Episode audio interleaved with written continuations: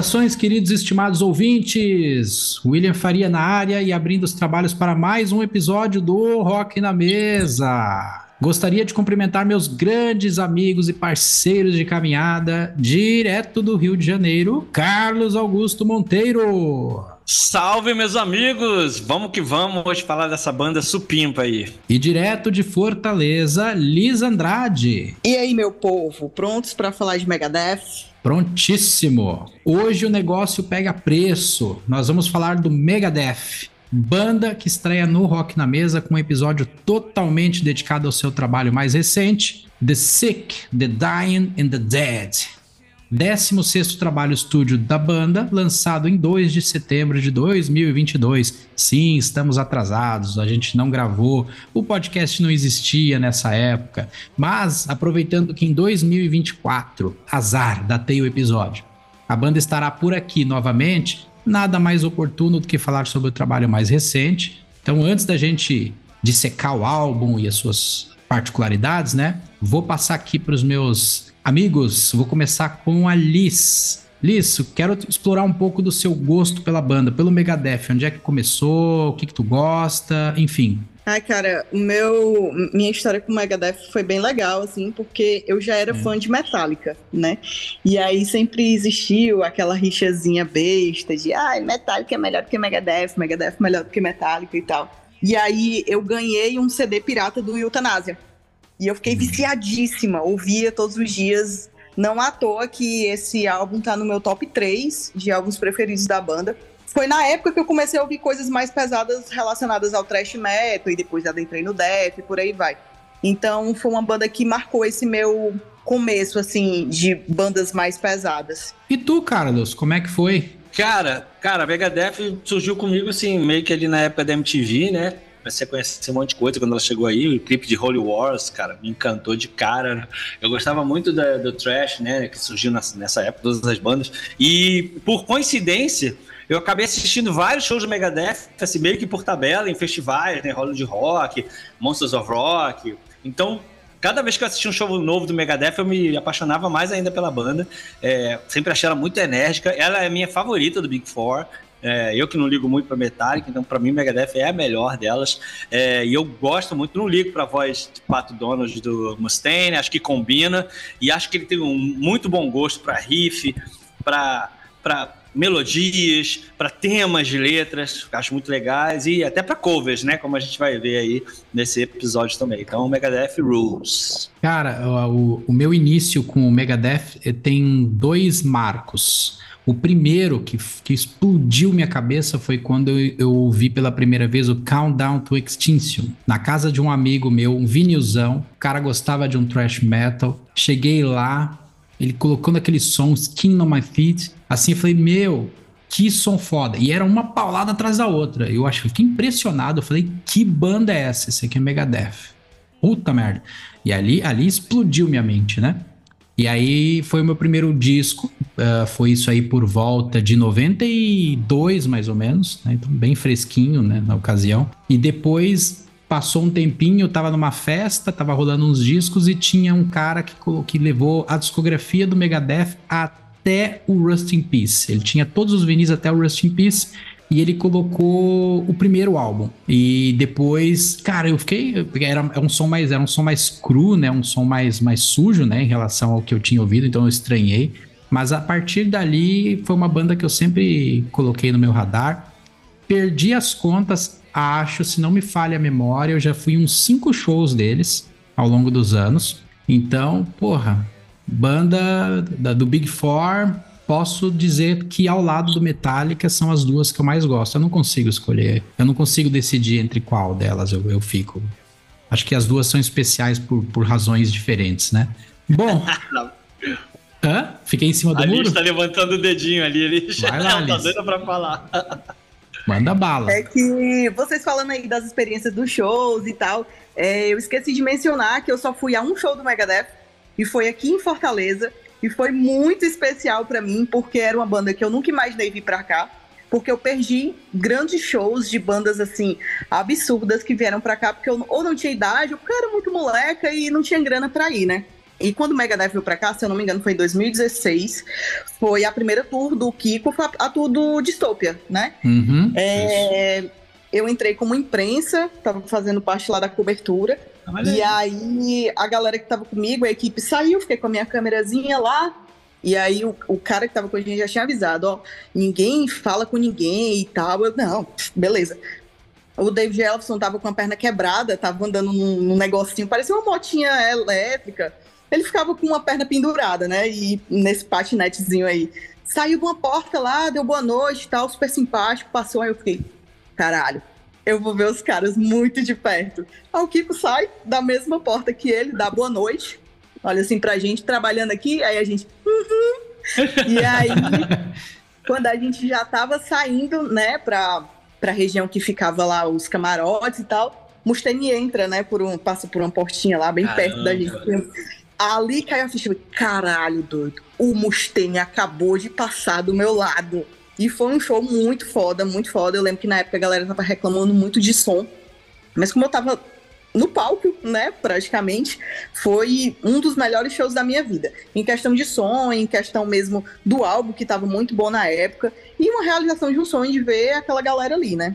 Cara, que legal. É, eu tava vendo aqui, esse show foi em 2016, né? Esse show aí em Fortaleza, né? Porque aqui Isso no é. Rio, o último show que eu assisti de Megadeth foi no Rio, em novembro de 2017 foi no Vivo Rio, então um lugar pequeno. Foi muito legal de ver a turnê do Dystopia, né? Acho que a sua também já era, também, a turnê do Dystopia, né? Que é de 2015, se não me engano. É, mas eu tô achando engraçado, porque eu não me lembro dessa vinda do Megadeth um ano antes pro Brasil, que acho que eles não vieram no Rio em 2016. Só em 2017 mesmo, que foi a última vez que eu vi. É, eu acho, inclusive, que foi depois desse, desse momento aí, dessa turnê, que eles começaram a dar umas canceladas por aqui, né? Ah, tá. É, não, aqui ainda aconteceu, em 2017 aconteceu, pelo menos. E. Mas não assisti, né? Nem eu, nem você, a turnê desse álbum aí, né, William? Mas alguém vai assistir, né?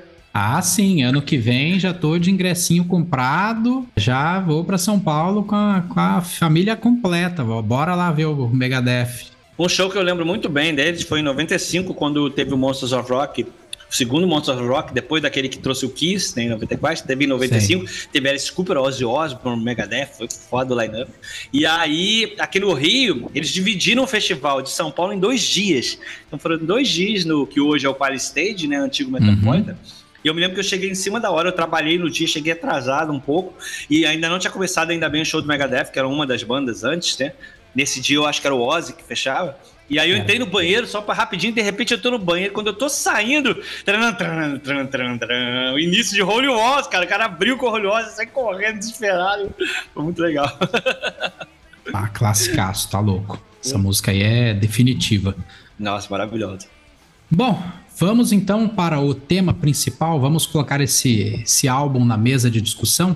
Vamos falar então do The Sick, The Dying and The Dead. Em boa e livre tradução, os do, o doente, o moribundo e o morto. Então, esse foi o primeiro trabalho de estúdio do batera Dirk Verbeuren.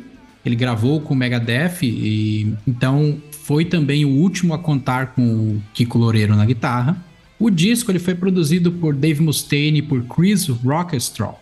Esse cara aí, como produtor, deu uma pesquisada no currículo dele, não tem muito trabalho como produtor, e sim como engenheiro de som. Ele tem bastante disco no currículo dele. Então, por exemplo, a lista dele já gravou Danzig, Soulfly, o próprio Mark Friedman, Toro, Children of Bodom, entre tantos outros. Então, The Sick, The Dying and The Dead também marcam um período em que seus trabalhos foram interrompidos, né, pelo fato do Dave Mustaine ter sido diagnosticado com câncer na garganta em 2019, ano em que os trabalhos do disco iniciaram, e também pela pandemia do Covid em 2020.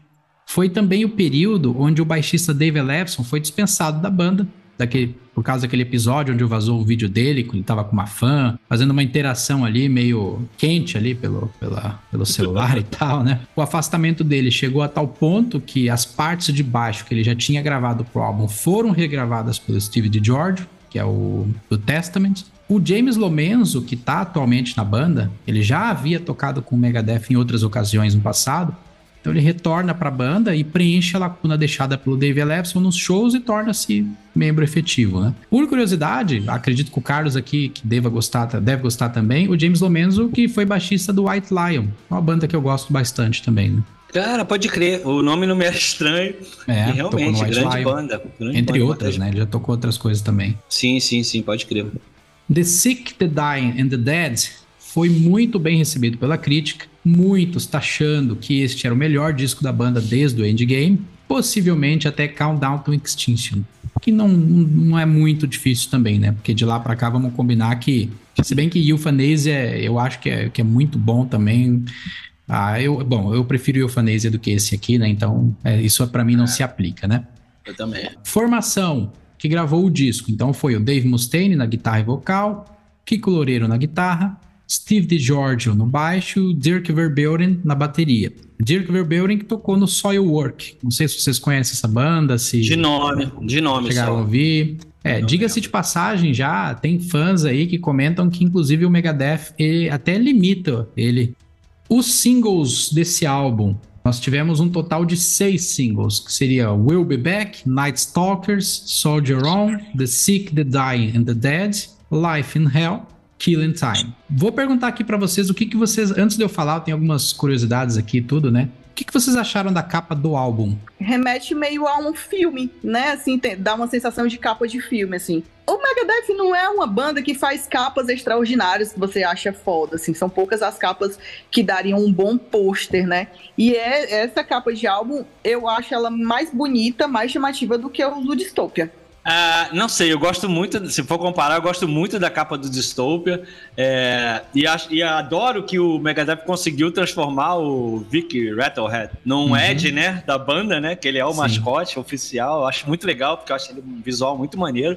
Achei incrível essa capa, cara. Ela, ela é um tom bem marrom, assim, né? Uma coisa bem remetendo a uma coisa mais antiga, né? E aí, vou deixar para você a principal explicação da capa, né? A indumentária do Vic Vamos Rattlehead. Lá. Cara, eu gosto bastante da capa desse álbum. Nela, nós temos o mascote, o Vic Rattlehead, no que remete a um cenário de mortes em razão da peste bubônica, onde temos ali ao fundo aqueles médicos que usavam máscaras com bico de pássaro.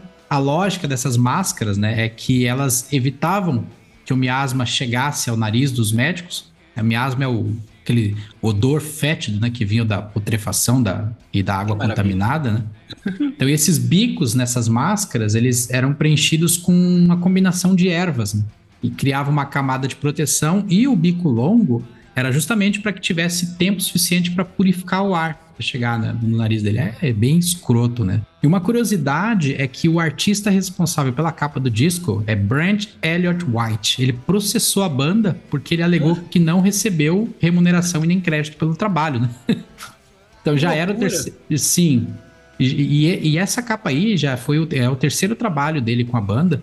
E deu uma baita treta essa história aí, com vários desdobramentos, nada favoráveis a ele a banda tentando forçar alguns termos, né, porque ele aceitasse, enfim, né. Essa história aí tá bem mais detalhada na internet, para quem quiser ler, procura, né. Inclusive com detalhes até do processo ali, copy e tudo, né. Foi bem, bem divulgado e tal, foi bem chato. Antes da gente ir pro faixa a faixa, assim, de forma bem sucinta aqui, eu vou coletar o que, que vocês acharam desse álbum, assim, como é que foi, como é que parece esse álbum? E chocada que o Mustaine tá lá no SPC, né?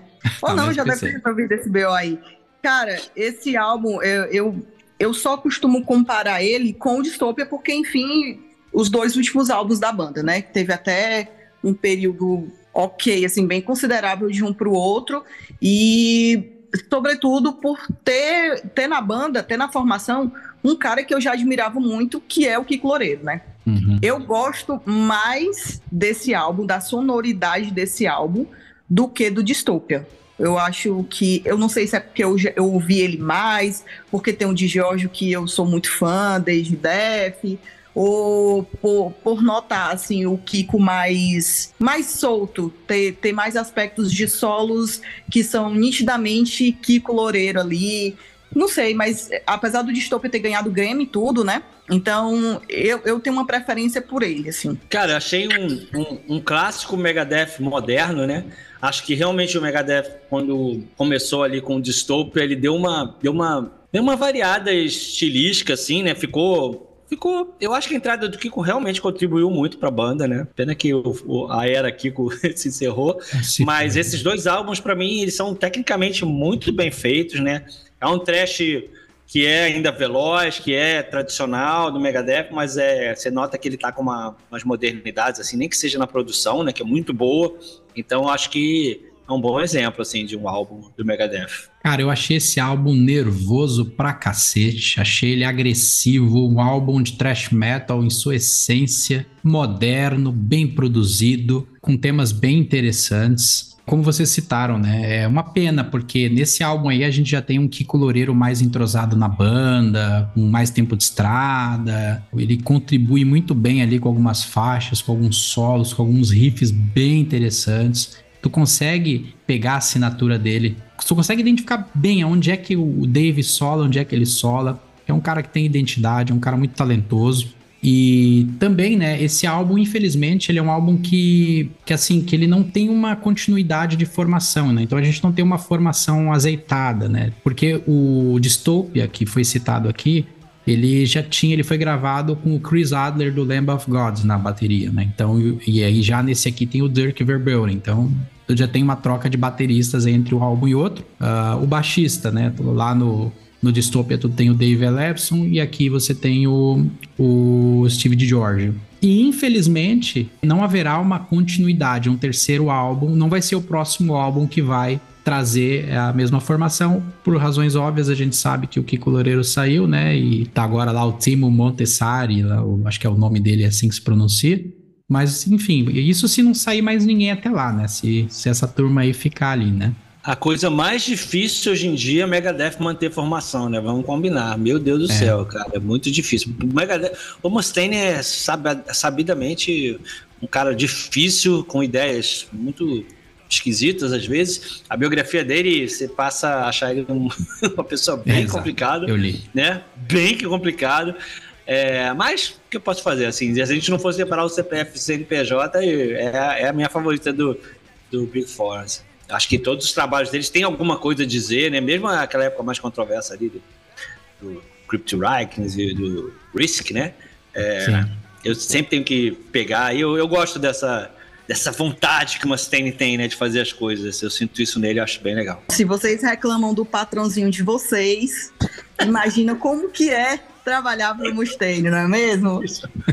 Não, o pior é que começa tudo na maior lua de mel. Você lembra quando o Kiko tava indo lá, aí ficou amigo da filha do Mustaine, desapareceu. Sim, fazendo brigadeirinho. A, a, filha do patrão, parari, pororó. Aí de repente começa a desandar.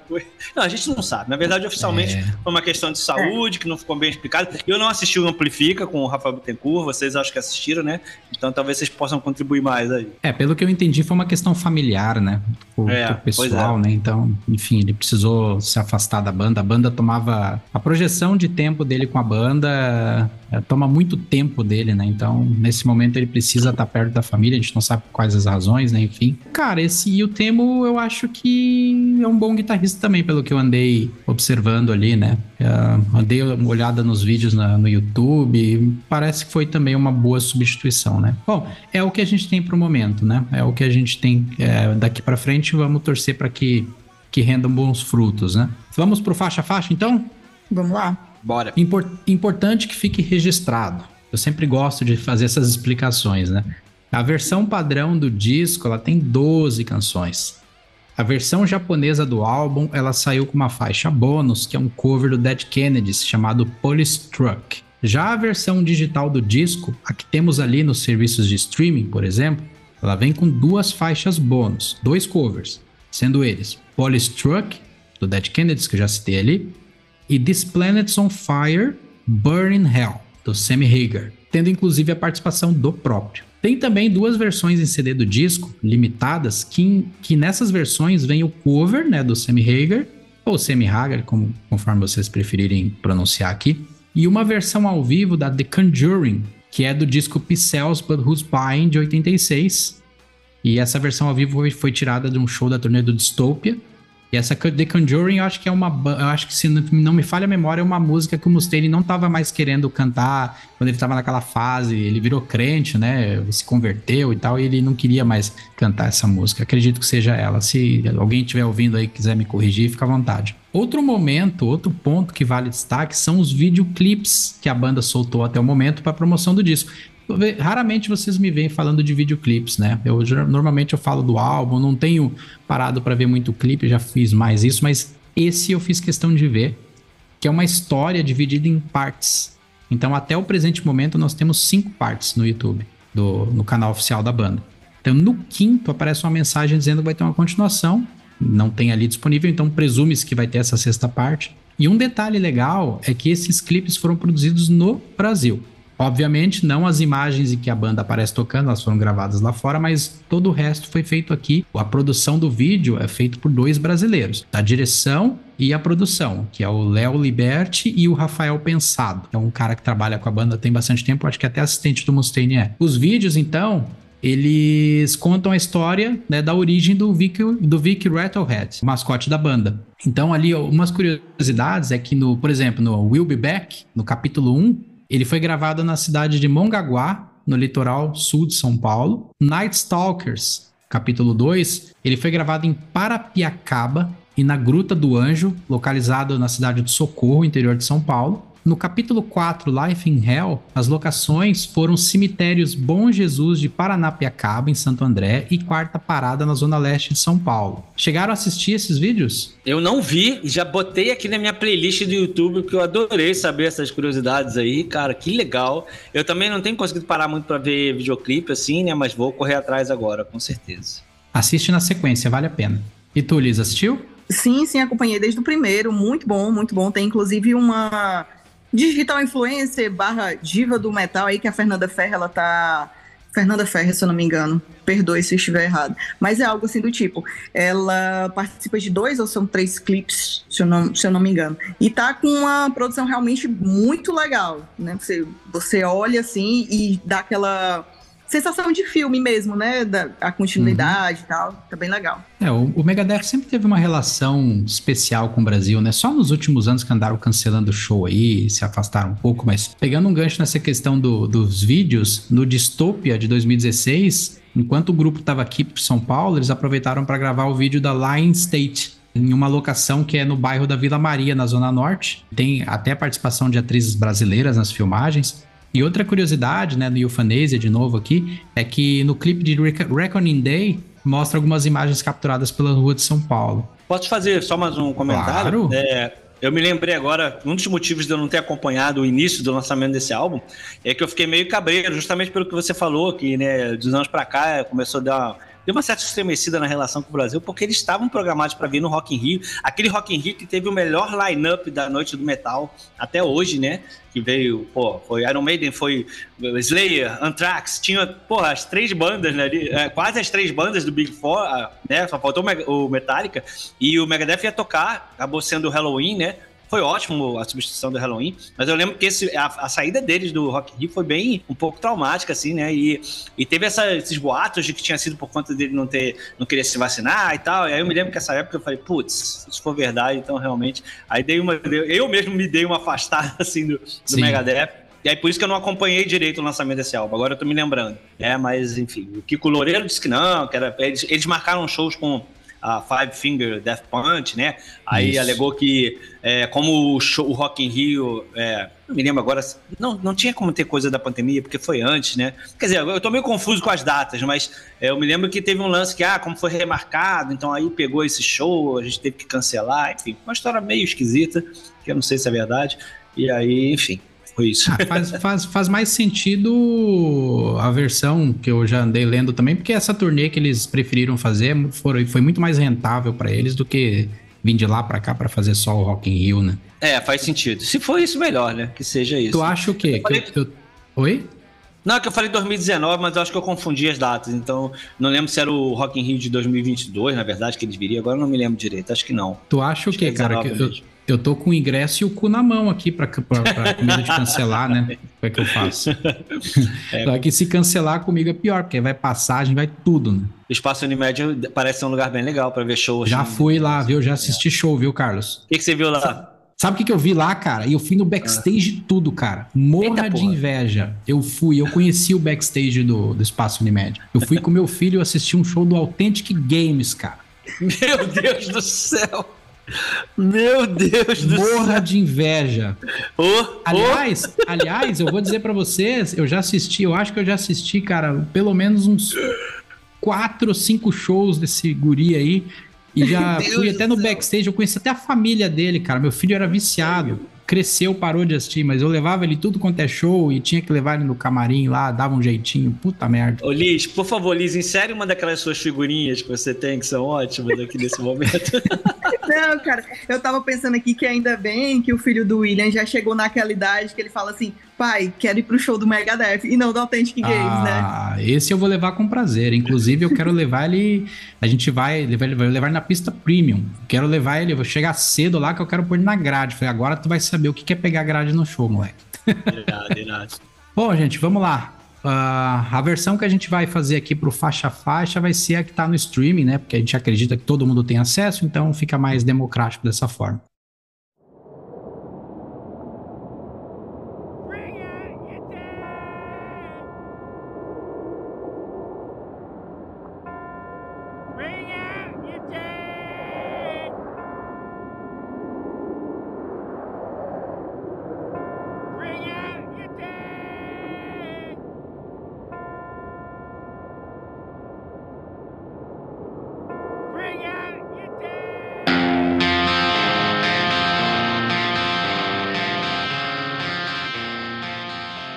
Primeira faixa, The Sick, The Dying and The Dead.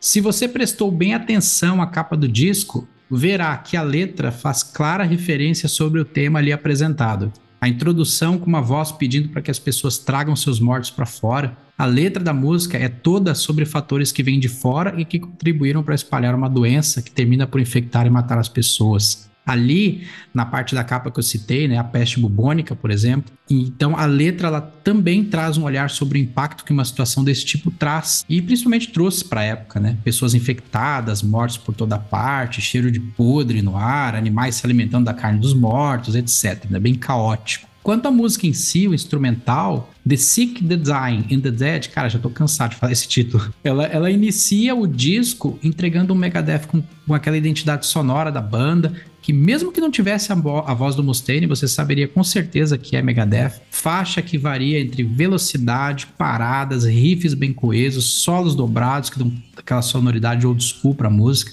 mas sem deixar de soar atual. Para mim, o grande destaque dessa faixa é o batera, o Dirk Verbeuren, que se mostra muito dinâmico e preciso durante as diversas passagens da música. Vamos aqui pela ordem, Carlos, contigo. Cara, achei assim muito legal o Megadeth ter escolhido esse tema para uma música, né?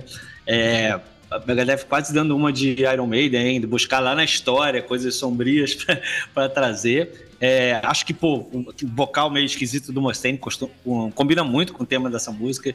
Você já deu aí o panorama que está por trás dela e acho que é um, um belo abre, assim. Acho que é um, uma música bem, bem impactante, assim, e bem legal. Cara, ótimo começo de álbum com aquela introdução lá, né? Que, que inclusive foi retirado do filme Monty Python do, e o Cálice Sagrado. É sagrado? É, o Cálice Sagrado, com, com o personagem gritando, né, para trazer os mortos e tal. Já dá aquela sensação, assim, né, do que que vem por aí, da, da historinha que a, que a música vai trazer de acordo com a capa do álbum. É um pezão na porta, assim, total. Liz, obrigado. Eu sabia que eu tinha vi, ouvido aquelas frases num filme e não podia imaginar que era do Monty Python, porque parece ser uma coisa séria, né? séria, né? Mas na verdade no filme é zoeira. E que bom, obrigado. Eu não conseguia lembrar de onde é que eu tinha visto aquilo, ouvido. Né? Pra você ver como é que é legal ter essa, essa participação. Três pessoas, três cabeças. Eu não assisti. Então, quando eu ouvi e vi esse diálogo, não me liguei. Olha só que legal. Vale a pena Segunda... ver todos os filmes do Monty Python, todos os filmes do Monty Python. Esse, em questão, é um filme de 75. Monty Python, eu acho que tem uns quatro, né? Quatro ou cinco, é, não lembro agora. É, uns filmaços, assim, antigos, mas com aquela acidez, assim, que todo mundo deveria assistir. Não perde o time, assim. Serve para todas é. as épocas.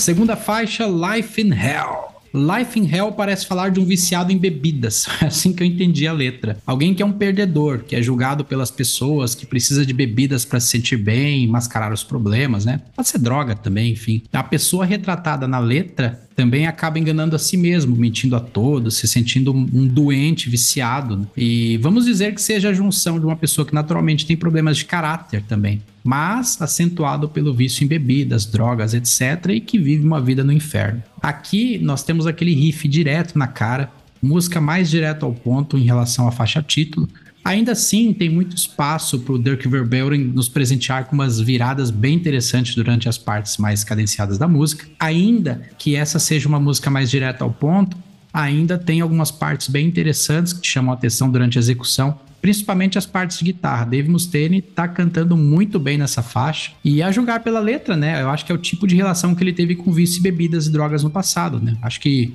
cantou com conhecimento de causa. Acho que tem muito essa vibe aí do, do cara que né, tá com problemas aí de adicção, né? Viciado. É, mas eu, eu, eu vi um pouco também, assim, é, essa coisa que ele fala muito do o cara não tem nenhum amigo, ele faz essa referência Spy versus Spy, né? Então, achei que ele colocou aí uma, umas, umas sacadas bem interessantes aí na letra.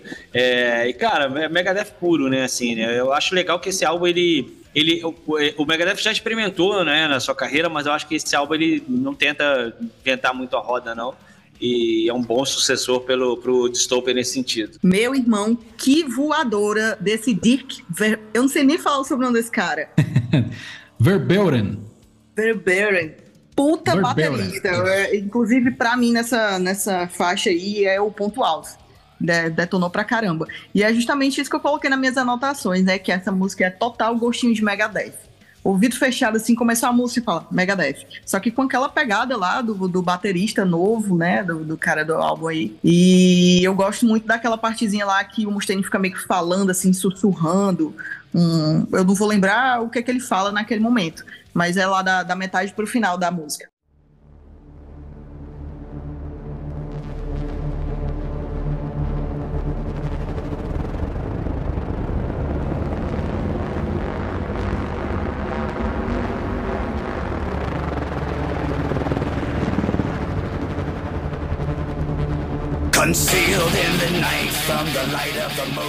Terceira faixa, Night Stalkers. Eu adoro o início dessa música. Claramente fala de guerra, sobre um ataque aéreo noturno. No caso aqui, a letra faz referência aos helicópteros, acho que é MH-47 Black Hawk. Eu até tirei aqui uma, uma citação do Mustaine sobre, ele diz que Night Stalker é sobre o centésimo, sexagésimo batalhão do exército dos Estados Unidos, que tem helicópteros que invadem locais à noite, ninguém sabe que estão lá. Riff nervoso, dilacerante. Dave Mustaine, o Kiko mandando muito bem. O Dirk Verbeuren tá simplesmente frenético na bateria.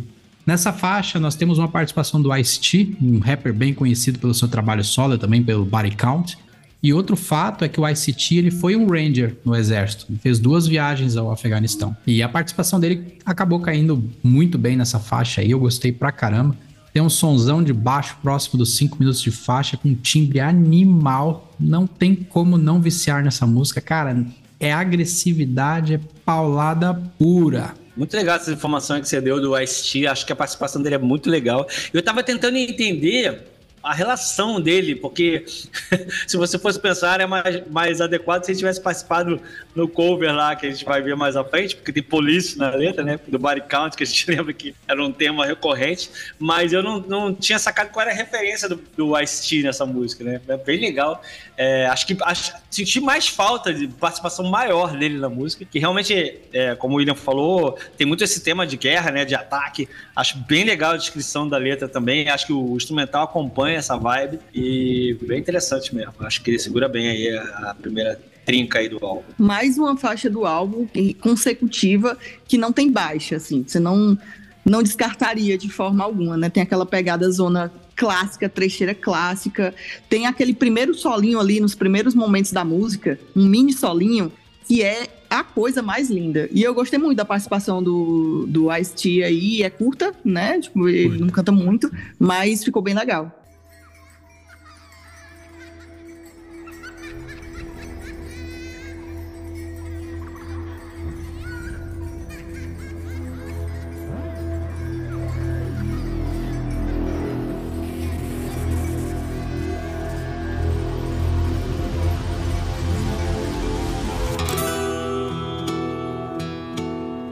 Vamos lá, próxima faixa, Dogs of Chernobyl. Um caminho muito fácil seria buscar na internet resenhas dessa faixa ou qualquer coisa que a banda tenha comentado, né, para ser mais assertivo. Então, mas eu vou arriscar aqui o dar uma viajada na letra dessa música. Sabe o que me lembrou? Me lembrou aquela minissérie da HBO Chernobyl, sabe? Uhum. A letra, ela parece ser sobre duas pessoas que vivenciaram um acidente nuclear e que estão em dois pontos distantes, em meio ao caos e a situação em que se encontram, eles não sabem se vão se reencontrar, se o outro tá vivo, se etc. Eu citei esse seriado porque tem uma cena que lembrei agora de um casal onde o cara bombeiro teve que ir lá atuar na usina, né, de noite, e a mulher dele ficou em casa. E no caso dele, os efeitos vieram somente depois, né, que chegou a falecer e tal.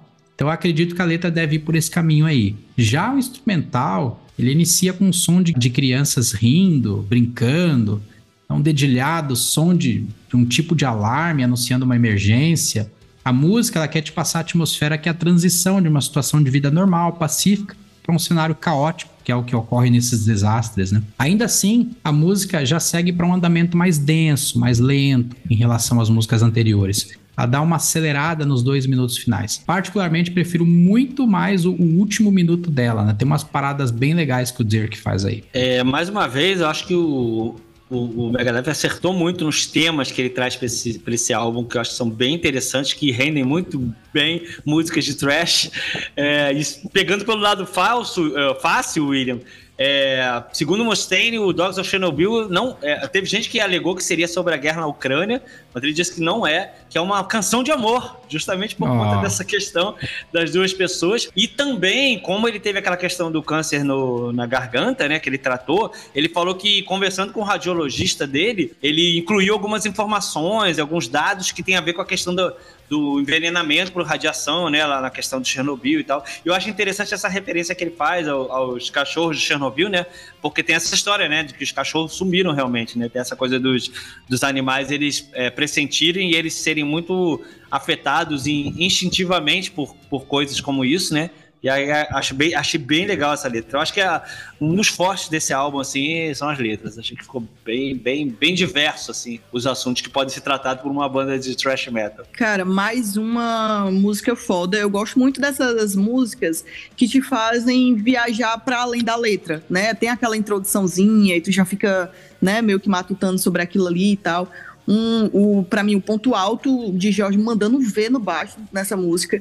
E uma coisa que eu consegui identificar, assim, tem muito assinatura do Kiko nesses solos, sabe? É, a gente consegue diferenciar o que é que é Mustaine ali, o que é que é Kiko, né? E para mim, a parte do Kiko Loureiro é muito a, a, estética dele, assim, de som mesmo. A gente consegue diferenciar isso.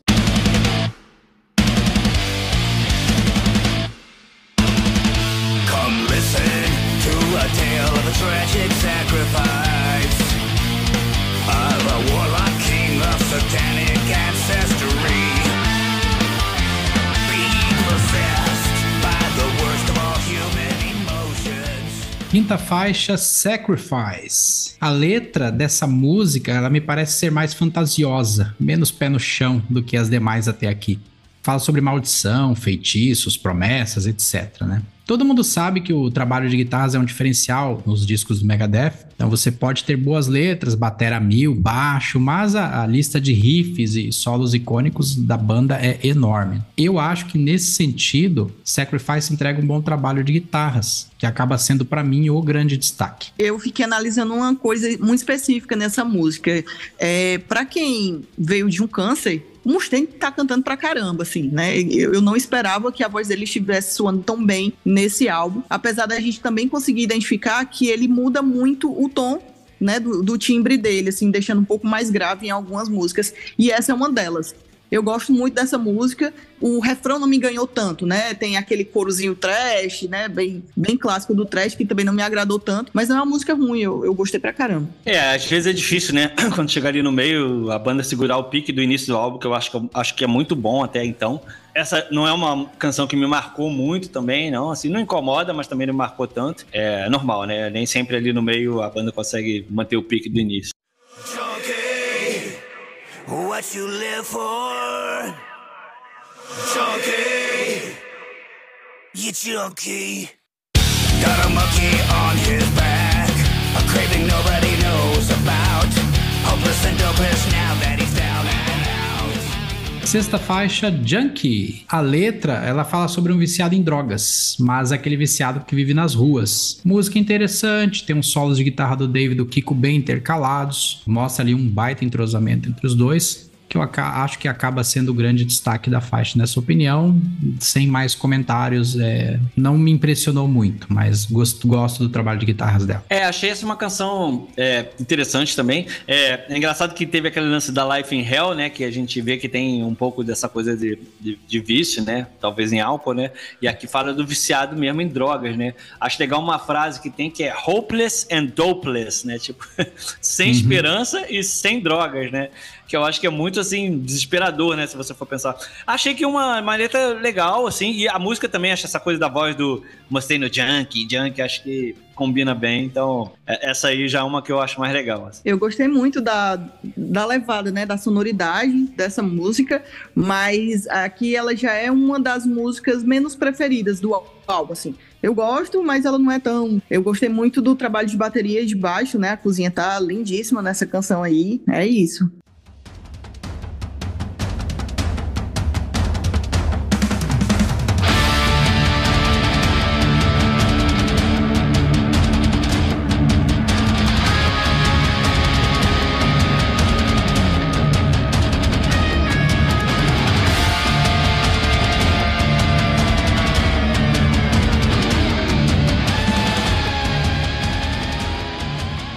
Sétima faixa, Psychopathy, uma coisa assim, Psychopathy. Essa é uma vinheta, um pouco mais de um minuto, batida tribal, com uma letra breve que é falada pelo Dave, na verdade, como se ele estivesse apresentando um noticiário. É bem assim. É, é mais uma descrição, né, sobre o que é um psicopata. Achei interessante. Uma coisa que esse álbum me, me, me vem muito à cabeça, e essa faixa me, me começou a me, a me, dar essa ideia, é que a gente sabe que o Megadeth e o Alice Cooper são muito próximos, né? Se Sim. não me engano, tem aquela história que o Alice Cooper foi o padrinho dele, né, na reabilitação. É, teve, teve alguma relação dos dois muito forte em relação ao vício do Mustaine, né, que o Alice Cooper, como ex-alcoólatra, também, né, pôde ajudar. E tem aquele cover, né, que ele fez de No More. Nice Guy, né? Sim. Ficou muito legal, muito boa. E aí eu passei a reparar que nesse álbum tem muitas horas que a voz do Mustaine tá muito parecida com a da Alice Cooper. E a descrição desse problema, né, digamos, a psicopatia, eu achei que ficou muito a cara da Alice Cooper, assim. Porque a Alice Cooper tem muito essa coisa, né, de declamar algumas coisas e tal. Achei que aqui ficou bem, bem, uma inspiração bem interessante, assim. E é estranho, né, uma vinheta, né, mas a gente ficou legal. Legal, Carlos. Eu não tinha parado pra, pra pensar nisso. Agora eu vou vou reouvir com, com essa observação. Assim. Cara, pra mim, essa faixa é de humano total, né? Some people look at you and feel sorry. They see your beady eyes and a soul that is black. It's clear to see you're a pathological liar. And your alibi was a lie, it was all Oitava faixa, Killing Time. Ela inicia logo na sequência de Psychopathy, é, que acaba sendo uma, uma introdução para o tema apresentado em Killing Time, a letra parece falar de uma pessoa mentirosa, manipuladora, psicopata, etc. Destacando até uma declaração do Mustaine, né? Ele fala que, que essa música é sobre alguém no passado dele. Não, não parece ser tão óbvio assim, tá? Mas a letra, ela, ela é sobre desperdiçar seu tempo. Essa aqui realmente não conseguiu minha atenção também. Até aqui acho que foi a que menos gostei no disco, apesar de reconhecer os, os solos de guitarra na metade, fim dela, que são muito bons. E pelo que soa, parecem ser do Kiko. No geral, tem um andamento reto que acaba não me agradando tanto assim. É, não é realmente um dos destaques, mas é interessante essa coisa que tem a vinheta, né, falando sobre psicopatia, e ele cita que essa pessoa aí, para quem ele destila todo o seu ódio na letra, né, uma raiva incrível que ele tem para a pessoa, né, ela acha uma pessoa falsa, acha uma pessoa mentirosa, e ele fala que é claro que você é uma, é uma mentirosa, um mentiroso, uma mentirosa patológica, né? Então, acho que por isso tem essa vinhetinha antes, mas realmente a música em si não é das mais marcantes. Chegamos aí na faixa que é oficialmente a minha menos preferida do álbum. Eu não sei se para vocês passou essa impressão, mas ela tem aquele aquela aurazinha assim de Symphony of Destruction, eu acho que é alguma coisa ali no riff, alguma coisa assim. Quando ela vai começando assim, você, você percebe que tem uma coisinha ali dessa música. Não sei se as pessoas vão identificar assim também, mas é, não foi uma música que me pegou.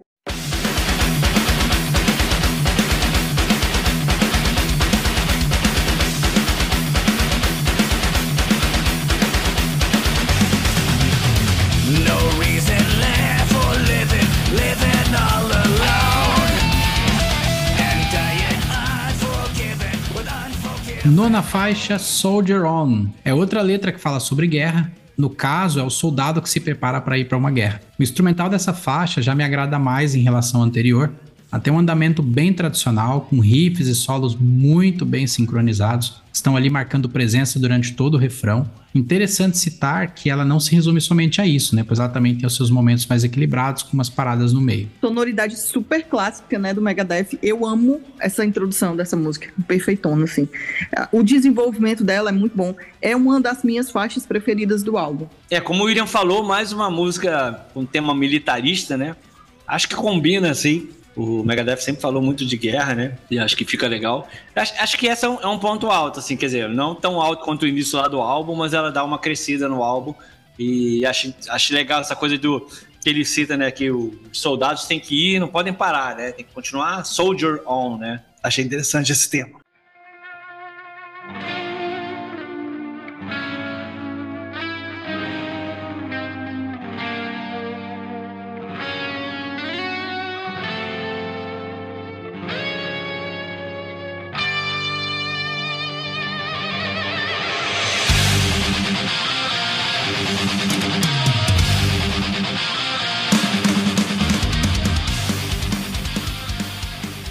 Décima faixa, Celebutant. Old School, riff de guitarra dessa faixa bem tradicional, me lembra os discos clássicos de trash dos anos 80. A letra claramente fala sobre subcelebridades, pessoas que querem ser conhecidas, mas que não têm talento. Eu adoro o solo dessa música, perto dos 3 minutos, melódico na medida. Dali nós temos uma dobradinha de solos entre o Dave e o Kiko, bem interessante. E o grande destaque da faixa, na minha opinião, são os solos mesmo. Cara, aqui eu achei que tinha maior influência também de Alice Cooper na ironia, no sarcasmo da letra, né? Falando de modelos, celebridades que não tem muito estofo, né? Digamos assim. Inclusive o ritmo da música eu acho que se aproxima assim do hard rock, né? Então achei, achei essa bem legal, um dos pontos altos do álbum, assim. Gente, é, me corrijam se eu estiver errada, mas esse nome, ele tá em francês? É porque eu acho que ele mistura a palavra debutante, né? Debutante com celebridade. Por isso é. que virou celebutante. Eu não sei se já existe essa, esse nó, esse brincadeira, nesse esse trocadilho, mas me parece que foi isso, juntou essas duas palavras. Celebrity com debutante. É, pode ser. É, que me, que me veio assim, né, o Atulemon e tal. Que, acho que você deve curtir essas paradas assim de francês, se fosse uma palavra, né, definitivamente francês. Enfim, pesadona, rápida, do jeito que eu gosto notei aí, né, essa, essa cutucadinha aí, essas subcelebridades, digitais influências e tal, na letra, uma faixa muito boa.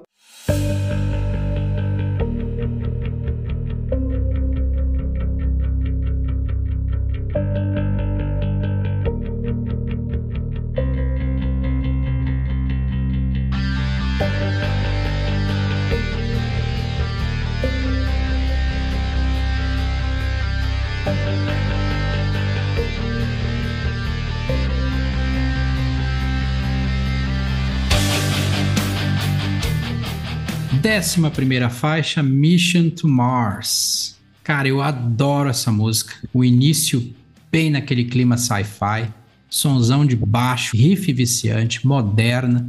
A letra fala de um astronauta que vai para uma missão para Marte, não consegue voltar para a Terra porque a Terra foi destruída enquanto ele estava lá e que vai permanecer no espaço e morrer. Uh, boa parte da letra são os diálogos entre o astronauta e a torre de controle. Pelo menos foi o que eu entendi. É, a gente já teve exemplos mais atrás ali de que às vezes o que eu entendo da letra pode ser que vocês entendam outra coisa. Acho que é aí que tá a grande mágica da coisa, né? A não ser que a gente tenha ali uma, uma declaração da banda dizendo exatamente do que, que escreveu, a gente vai ficar aqui nessas, nessas interpretações. Pode não ser uma música que vai agradar os fãs mais tradicionais do Megadeth, tá?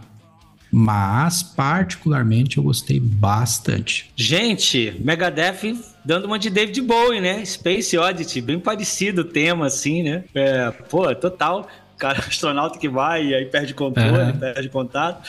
Muito legal, achei o tema dessa música muito legal, a maneira como ele, como ele canta também. Lembra um pouco também Final Countdown, né, do Europe, porque é aquela coisa, né, que a Terra vai acabar e a Terra explode, né? E aí ele tem que cair em Marte mesmo. Uhum. Achei bem legal. Achei muito legal os temas que ele abordou, assim. Não me lembro de ter esse tipo de variação tão grande no álbum do Megadeth, do tempo, ponto de vista do tema. E eu gostei bem do instrumental dessa música também, dessa ironia né, que ele traz. Uma ótima faixa, eu achei. E se o Megadeth chegou a cogitar fazer alguma coisa diferente, eu acho que o máximo que eles chegariam de diferente seria nessa faixa, porque ela me soou muito essas bandas mais novas, essas bandas que não estão deixando o rock morrer, né? Eu, eu, eu, notei assim uma pegada mais moderna, né? Na, na sonoridade. Baixão lindo no começo. Sou apaixonado por baixo, sou apaixonado pelo de Jorge, então sou, sou bem suspeita para falar disso. Mas uma letra legal, né? Realmente é um álbum que tem letras muito legais.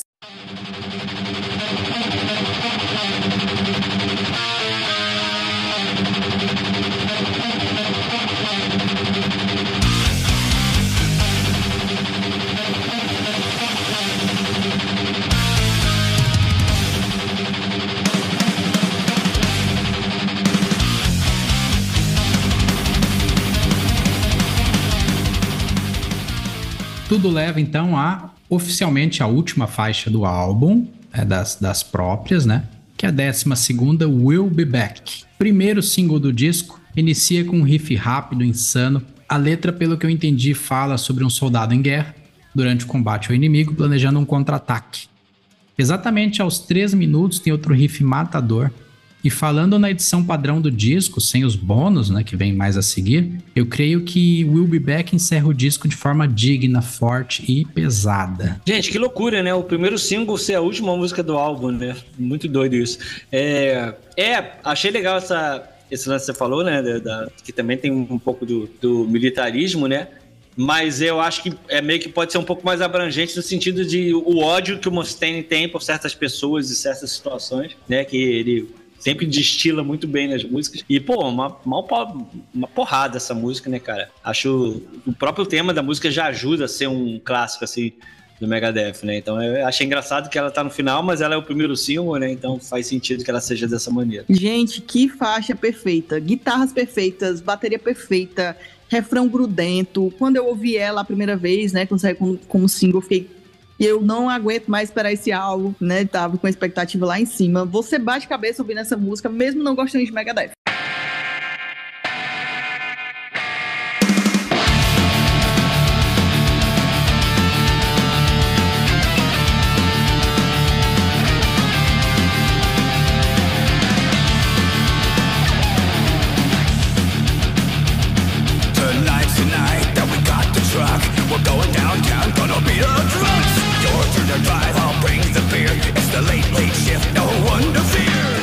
Às faixas bônus. As duas últimas do álbum. Décima terceira, Polystruck, que é do Dead Kennedys. Bom, gente, assim, ó, na minha opinião, eu acho que não existe maneira possível de avaliar essas músicas se não levando em consideração uma comparação dessas versões com as originais. Sendo assim, minha opinião, eu não sou um grande conhecedor e fã de Dead Kennedys, por exemplo. Mas Polystruck, na minha opinião, é definitiva em sua versão original. Tá? Eu fui, eu comparei as duas. Então existem características na sonoridade dela que precisam da dinâmica do Dead Kennedys para funcionar. Não que a versão do Megadeth não tenha ficado boa. Dave Mustaine já fez covers de músicas punk antes, Anarchy in the UK, e Problems, do Sex Pistols, por exemplo. Então eu tenho certeza de que ele tratou esse som do Dead Kennedys com muito respeito, mas ainda assim eu fico com a original. É, eu confesso que eu não ouvi e não. Quando eu ouvi a primeira vez o álbum, eu não sabia que era uma cover, que eu fui no embalo. e, cara, só achei incrível a letra, assim, porque ela pega todo o lado, assim, negativo de uma parte da polícia, né, que de violência, de sair por aí só para arrumar confusão com as pessoas e tal. Achei bem interessante a letra. É, faz todo sentido que seja uma música do Dead Kennedys depois que você ouve, que você lê a letra. E, cara, é isso, é isso. Eu acho que o trash ele tem muito, né, do punk, né? Então, acho que fica perfeito e que bom que o Mustaine teve essa sensibilidade, essa ideia de fazer uma cover dessa música. Achei bem legal. Não conheço o original, mas gostei da versão do Megadeth. Pra mim, essa faixa com o Megadeth cantando fica melhor na versão do Megadeth, porque eu não curto Dead Kennedys. Quando eu ouvi a primeira vez, eu achei esquisita, porque eu não sabia que era um cover, né? Aí eu fui atrás. achei muito estranho. Falei, essa música não é do Megadeth, não é possível. Aí fui atrás e, e, descobri que não era de fato, né? Então, a única forma de eu gostar dela é realmente com o Mustaine cantando e com essas guitarras um pouco mais pesadas.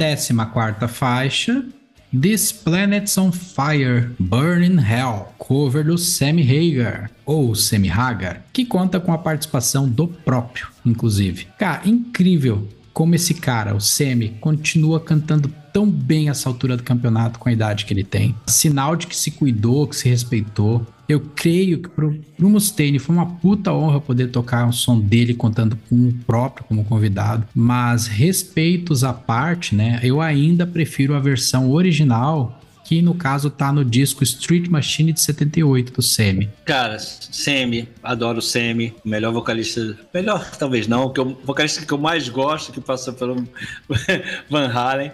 É, adoro ele. Queria muito ter visto ele em 2020, mas foi tipo, o show dele era tipo abril de 2020 aqui no Rio, e aí ele cancelou e nunca mais voltou. Tomara que essa turnê aí, recriando o Van Halen, chegue aqui. É, adoro ele. O cara canta pra caramba. O segredo para ele estar tão bem ainda, com mais de 70 anos, acho que ele tem 72, é ter tomado muita tequila nessa vida, né? Sim, ele ter dono lá da marca da Cabo Wabo lá.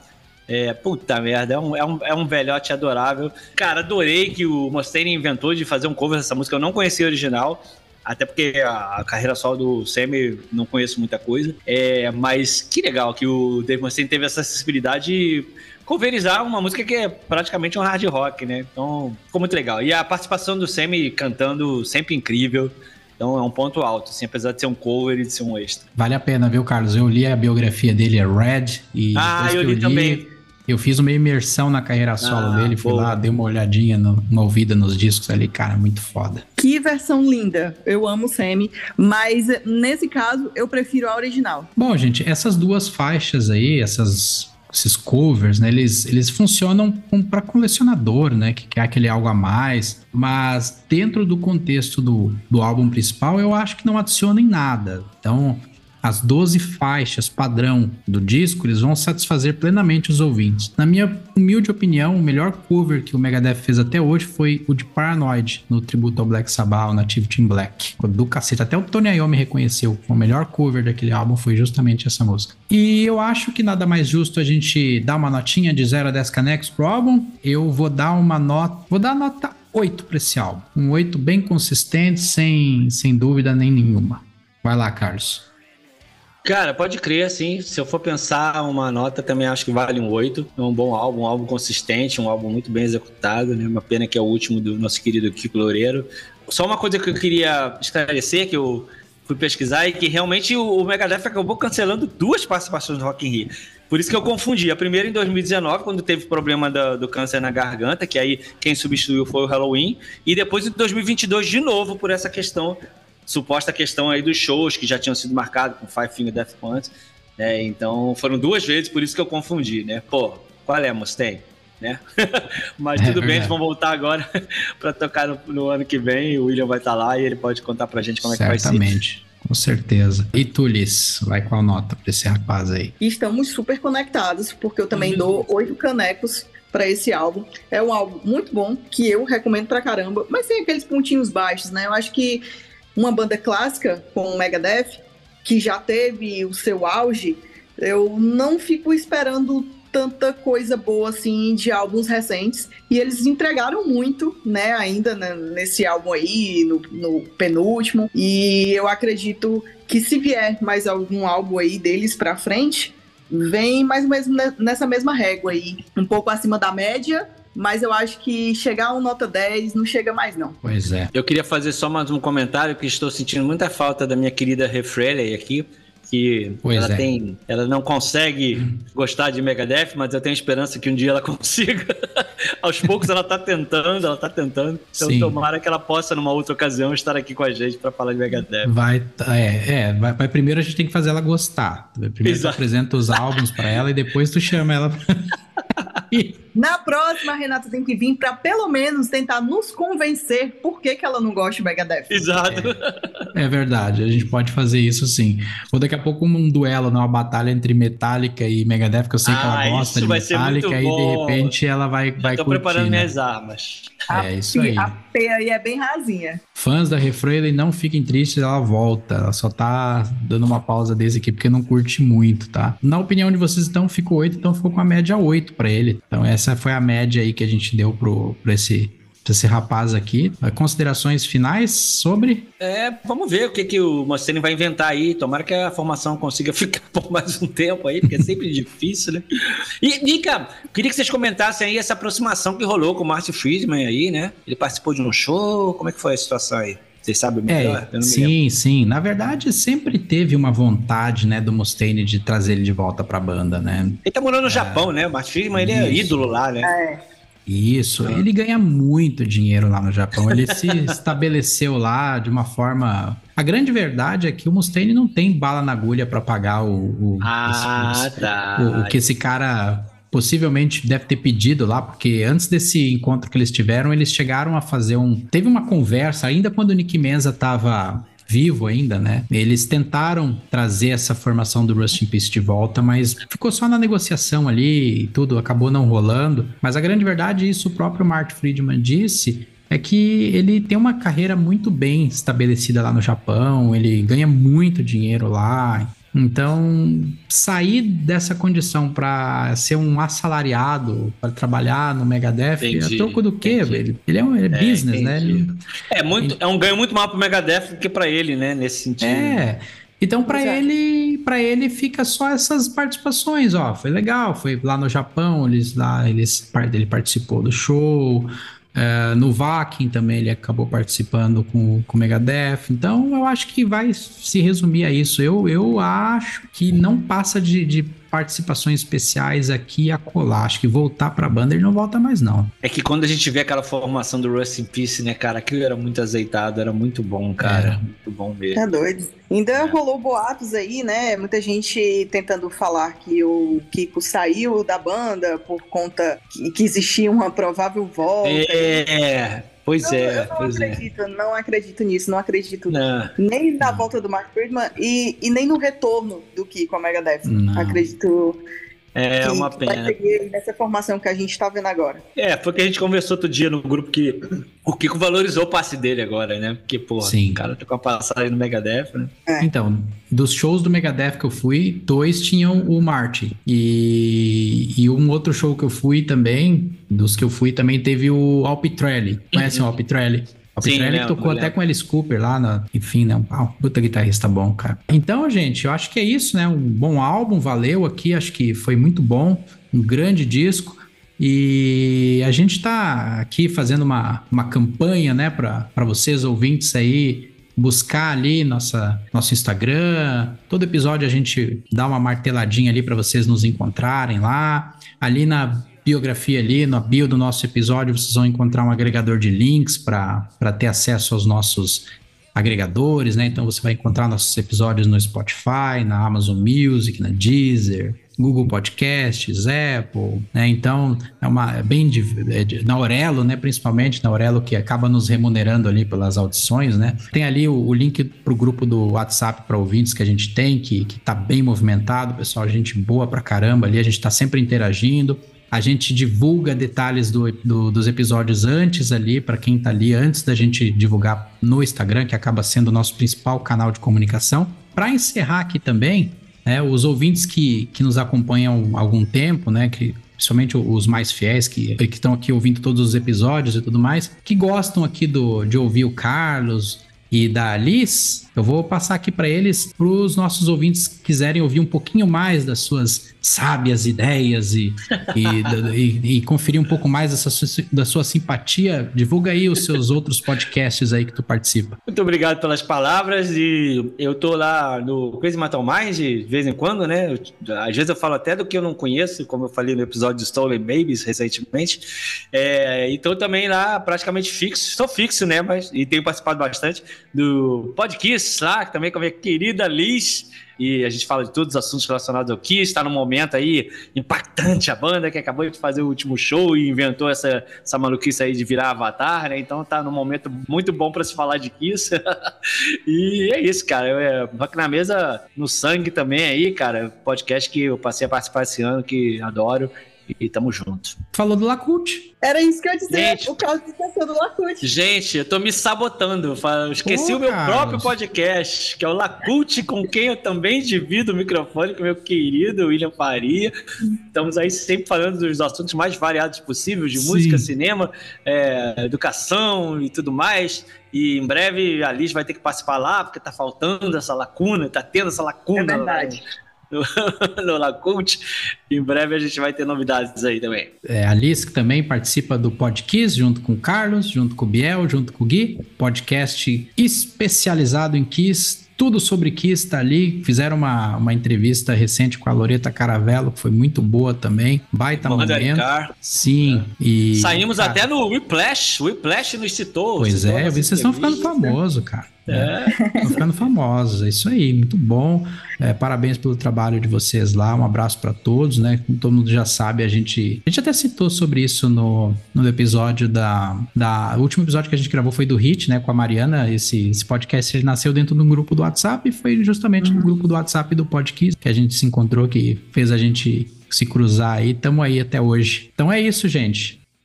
Passando a régua, fechando a conta e fui!